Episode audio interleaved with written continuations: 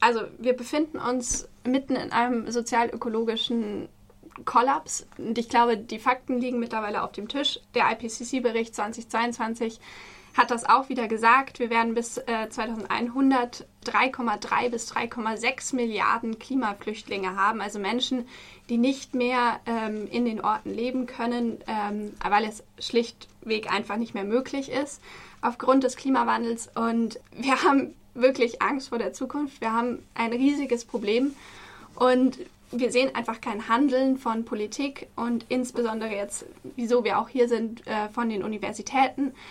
Wir halten es für unfassbar wichtig, dass die Universitäten sich äh, positionieren und wir sind diesen Weg gegangen, ähm, haben den Hör Hörsaal besetzt, um ein Zeichen zu setzen, dass es so nicht weitergehen kann.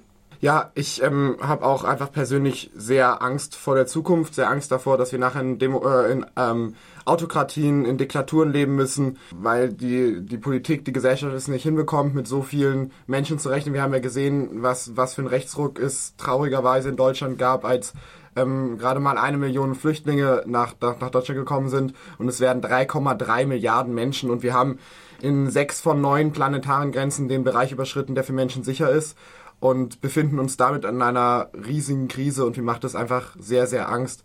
Und zudem finde ich es auch sehr unfair, wie wir in, in den Industriestaaten damit umgehen, weil wir mit historischen Emissionen eigentlich die Klimakrise zu verantworten haben und darunter aber akut noch nicht so leiden wie Menschen im globalen Süden. Wenn man sich die Hungersnöte in Somalia durch Ernteausfälle anschaut, ist es einfach erschreckend, wie die Situation dort aussieht.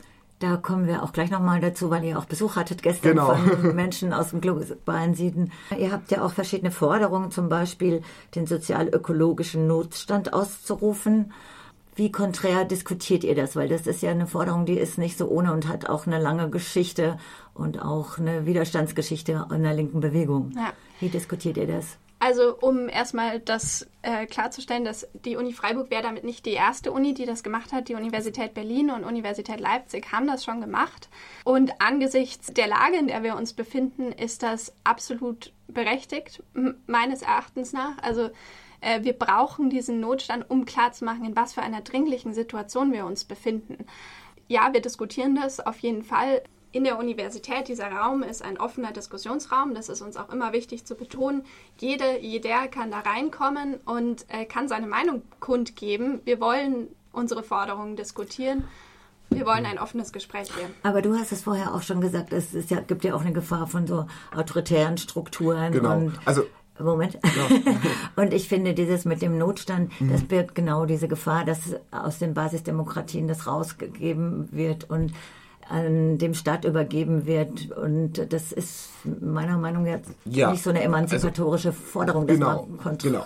Ja, also das äh, gab auch schon sehr viele Diskussionen bei uns und, und wir haben das auch selbst in unseren Forderungen diskutiert, wie wir das ähm, wie wir das am besten rüberbringen. Und deswegen haben wir auch noch mehrfach in die Forderung geschrieben, wir brauchen Bürgerinnenräte, wir brauchen Bürgerinnenräte, die, die, die halt mehr, mehr direkte, direkt in die Politik geht. Und wir sind da ganz klar demokratisch. Also wir distanzieren uns total von Technokratien und so, was vielleicht manchmal so wirken kann ähm, nach unseren Forderungen und halt auch total von diesem, von dieser ähm, Notstand, wie es halt im Nazireich gab. Ja, ja, und später auch die Notstandsgesetze genau. in den 68ern. Genau. Und, aber die Gefahren sind ja nach wie vor da, also die das impliziert. Von daher fände ich schon interessant, wie kontrovers ihr das diskutiert, ob das zur Debatte steht oder was für ein Modell dahinter steht, wenn du zu einer bestimmten Utopie willst, wie das umzusetzen mhm. ist. Und ähm, ich glaube auch, dass man hier nochmal unterscheiden muss zwischen der Staat ruft den Notstand aus und die Universitäten rufen den Notstand aus. Ich finde, dass, also wir beziehen uns ja hier auf die Universitäten vor allem erstmal und das ist ein wissenschaftliches Symbol auch. Das ist, das zeigt, okay, wir befinden uns wissenschaftlich gesehen wirklich in einem schwierigen Situation und das einfach klar zu machen, dass es wirklich eine Notsituation ist, dass es, wenn der Staat das ausruft, nochmal andere Konsequenzen hat. Das ist natürlich, das müssen wir diskutieren, das müssen wir überdenken etc. Ähm, aber primär ist unsere Forderung jetzt erstmal auf die Universitäten einzugehen. Also ich bin in der Analyse natürlich völlig, äh, da sind wir einer Meinung, glaube ich. Und ich finde auch wichtig zu fordern, dass anerkannt wird von Universität und Staat und allen Ebenen, dass die Situation so ist, wie sie mhm. ist. Aber ich finde die Frage, wo setzt du den Druck an und wer, und ist es ein, du hast gesagt, es ist ein basisdemokratischer Prozess, aber ich finde tatsächlich das sehr problematisch mit dem Notstand. Mhm. Aber ja, aber ich glaube, das ist auch eine, eine Debatte, die mhm. so äh, eine ganze linke Bewegung oder die ganzen Bewegungen führen müssen, nochmal anders, ja. weil das ja. kommt oft so glatt daher. Aber eben in der Analyse bin ich da total bei ja. euch. Und dann könnten wir mal überleiten zu dem, wo soll es denn hingehen? Da mache ich jetzt mal den Schlenker zu eurem Besuch gestern. Ihr hattet beim Frühstück auch äh, Menschen aus dem globalen Süden da, die unterwegs sind zum G7 nach Schloss Elmlau. Was habt ihr denn da mitgekriegt von deren Situation und Perspektiven auch oder wie die diskutieren? Die Perspektiven der Aktivisten waren eigentlich auch so ein bisschen diese ähm, Unterdrückung der Industriestaaten. Also die, die Kampagne ist äh, Debt for Climate, also dass die dass Industriestaaten einen Schuldenerlass geben für die ähm, Menschen aus dem globalen Süden und für die Staaten aus dem globalen Süden. Und da stehen wir ja total dahinter und haben dann auch sehr viel erzählt, ähm, weil die ja selber Aktivisti sind, wie Repressionen dort sind, wie man in solchen Staaten behandelt wird. Zum Beispiel, dass wenn dann ein Aktivist ist und am Flughafen ankommt, man es gut sein kann, dass man direkt eingesackt wird von der Polizei. Und es war einfach sehr, sehr beeindruckend für uns zu sehen, in was für einer, also sozusagen, in was für einem Privileg wir leben, dass wir Unis besetzen dürfen, ohne dass was passiert, dass auch nicht ähm, geräumt wird mit Schüssen, wie es ähm, zum Beispiel in Mexiko passiert ist, bei Hörsaalbesetzungen.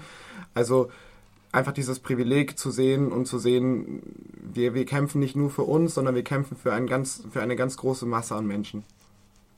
Das ist auf jeden Fall einfach ein starkes Symbol, weil wir ähm, es ist so unfassbar wichtig, dass diese Stimmen gehört werden. Und wir sind Ihnen sehr, sehr dankbar, dass Sie diese Reise auf sich genommen haben. Generell, dass Sie jetzt um die, um die Welt reisen, nach Europa reisen, ähm, um Ihre Geschichten zu erzählen. Und da gab es sehr eindrückliche Geschichten. Sie haben auch auf die Studierendenbewegung in den 68ern in Mexiko hingewiesen in, oder 1971. Ähm, die in Massakern geendet sind. Da ging es nur darum, dass sie in den dass sie das Gefühl hatten, der Lehrplan ist viel zu eurozentrisch. Sie haben die, über die Geschichte ihres Landes erst, das fing damit an, dass die Spanier gekommen sind ähm, und haben da gefordert, dass der Lehrplan sich ändert. Und 1968, als dann diese Besetzung wurde dann aufgelöst, damit, äh, dass die Polizei gekommen ist, äh, wild geschossen hat. Mittlerweile geht man davon aus, dass es damals so um die 1000 Tote waren. Wenn man das dann mit der Studierendenbewegung hier in Deutschland vergleicht, das sind einfach ganz 68 andere Situationen. Tote in Deutschland. Natürlich, ja. aber wenn man sich diese Nicht Zahlen anguckt, ja. da, das ist unglaublich, das ist unfassbar. Was nimmst du mit aus diesen Gesprächen? Es war wahnsinnig bewegend und ich glaube einfach, dass dass noch viel, viel mehr kommen muss, auch in der Politik, in, jetzt im G7-Gipfel, dass, dass da diese Stimmen auch gehört werden, dass sie aktiv eingeladen werden, auch mehr und mehr und mehr. Und ähm, dass wir vor allem auf diese soziale Ungerechtigkeit hinweisen müssen, die der Klimawandel mit sich bringt. In diesen Treffen mit den AktivistInnen aus dem globalen Süden, sage ich jetzt mal so übergreifend, geht da was weiter im Kontakt, in der Zusammenarbeit? Also wir bleiben da auf jeden Fall im Kontakt. Das ist ja, äh, dass diese Aktivisti äh, sehr beschäftigt sind im Moment vor allem, ja. ist ja klar. Also wir, wir sind auf jeden Fall da weiter im Kontakt und ähm, am Freitag gibt's jetzt auch nochmal eine Demo genau zu diesem Thema, genau zum ähm, G7-Gipfel, also gegen den G7-Gipfel und ähm, für diese Kampagne Debt for Climate hier in Freiburg. Also wir bleiben da in Kontakt. Wir, wir engagieren uns da weiter, auch von der Transformationsuniversität war ja eine unserer zentralen zentralen Forderungen ist, dass diese Ungerechtigkeit ähm, beachtet werden muss, die halt sowohl in Deutschland, aber vor allem auch global ja extrem herrscht, wie, wie Emissionen verteilt sind global und wie, wie die ähm, sozusagen Schuld am Klimawandel verteilt ist und wer darunter leiden muss im Endeffekt. Ihr habt vor zwei Jahren, glaube ich, war das schon mal eine Besetzung äh, gehabt. Und ähm, was hat sich denn daraus eigentlich, wie hat sich das umgesetzt? Was habt ihr dadurch erreicht? Also das war eine andere Gruppierung. Äh, wir haben uns daran... Was, Entschuldigung, was seid ihr denn jetzt für eine Gruppierung? Wir sind Transformationsuni 2.0. Also wir knüpfen schon daran an, aber wir sind andere Studierende. Also ja. wir sind eine neue Generation an Studierenden. Ja. Mhm. Wir distanzieren uns auch in gewissen Maßen von der Transformationsuni, weil wir da mit manchen Forderungen nicht d'accord waren und auch wieder Dinge abgelaufen sind. Entschuldigung, da muss ich auch nochmal nachfragen. Wo das distanziert ihr euch? An was für einen inhaltlichen Punkt? Also Sie haben beispielsweise ähm, einen Punkt aufgemacht, wie, wie müssen wir Menschen verteilen, dass die Überbevölkerung, dass das ein Problem ist, das wissen wir ja alle, aber dass man da Eingrenzungen machen muss etc. Ähm, oh ja. Und haben da einen tiefen ökologischen Workshop gegeben, ähm, mit dem wir nicht definitiv nicht einverstanden sind. Genau. Und, und zudem hatten, hatten die Transformationsuni ähm, am ersten Mal keine eigenen Forderungen und haben versucht, die über die Zeit aufzubauen, was nicht funktioniert hat. Und ähm, genau, wir distanzieren uns halt ganz, ganz klar auch ähm, davon, wie, wie das gelaufen ist, weil das bei uns ja schon sehr anders vom Ablauf ist und sehr anders von unseren Forderungen. Klar wollten, wollten beide Gruppierungen eine Transformation an der Universität, daher auch der Name, aber die, die Transformation der Universität 1.0 hat sich auch, also war in gewissen Teilen ähm, rassistisch, zumindest gibt es sehr, sehr starke Vorwürfe da und da sind wir uns natürlich vollkommen. Sind bei euch auch viele von Extinction Rebellion dabei? Wir sind da als unabhängige KlimaaktivistInnen. Ähm, wir sind aus verschiedensten Gruppierungen auch so, aber hier vor allem unter dem Namen Transformationsuni. Weil die das ja auch sehr stark formulieren mit den Notstandssachen oder auch mhm. wo es auch die Vorwürfe gibt von einer sehr dogmatischen Ausrichtung. Deswegen frage ich gerade nochmal. Äh. Ja, wir, wir, ähm, wir sind genau, wir sind halt, wie Leonie gesagt hat, unabhängige Aktivisti. Also wir sprechen auch gar nicht darüber, welche Gruppe wir sind, weil auch einfach das ähm, rechtlich nicht so ganz einfach ist. Dann sind noch andere Gruppen da involviert und deswegen sind wir halt unabhängige Klimaaktivisti, die da besetzen. Aber es ist natürlich eine diverse Meinung aus der gesamten Umweltbewegung, also Währung entstanden und ähm, entwickelt worden. Was findet ihr äh, jeweils gerade wichtig zu diskutieren, inhaltlich am Thema Klima, was zu bewirken? Mir ist es wahnsinnig wichtig, dass die Universität nach außen hin ein Zeichen setzt, dass die Wissenschaft sich da auch in dieser, in dieser Situation anders verhalten muss in, in Zukunft, weil ähm, wir haben das auch von, wir haben ProfessorInnen hinter uns, ähm, die das gesagt haben. Ähm, Wissenschaft ist nicht nur für Publikationen da, sondern wenn sie die Fakten auf dem Tisch haben, dann müssen sie auch dementsprechend handeln. Und das nennt sich transformative Wissenschaft. Wir wollen, dass die, dass die Universitäten, dass die ProfessorInnen einfach auch dementsprechend, wenn sie die Fakten auf dem Tisch haben, das kommunizieren und auch in Handlung gehen. Aber es gibt ja nicht so die Wissenschaft, da gibt es ja auch ganz viele unterschiedliche Hintergründe, Beeinflussungen und oder es gab ja auch immer diesen Kampf um eine freie Wissenschaft, deswegen war ich da auch mit diesen Notstandssachen. Mhm kritisch. Was, was konkret zum Beispiel fordert ihr mit diesem sich zu positionieren? Von welchen Fachbereichen oder von welchen wir, Wissenschaftszweigen? Mhm. Also wir, wir fordern von der Universität ja einen Ausruf des sozial-ökologischen Notstandes, weil was ähm, zumindest nach unserem Gefühl oder nach äh, meinem Gefühl auch persönlich in der Gesellschaft im Moment fehlt, ist einfach die, die Aufmerksamkeit auf das Thema, wie groß, wie groß das die Krise im Moment ist, obwohl die ganzen Daten und Fakten auf dem Tisch liegen und dass die Wissenschaft mit der Institution Universität da ähm, intervenieren muss und klar rausgehen muss und sagen muss, wir haben diese Fakten, schaut sie euch an, das, das ähm, sind die Fakten, das müssen wir ändern, um, um eine Katastrophe zu verhindern.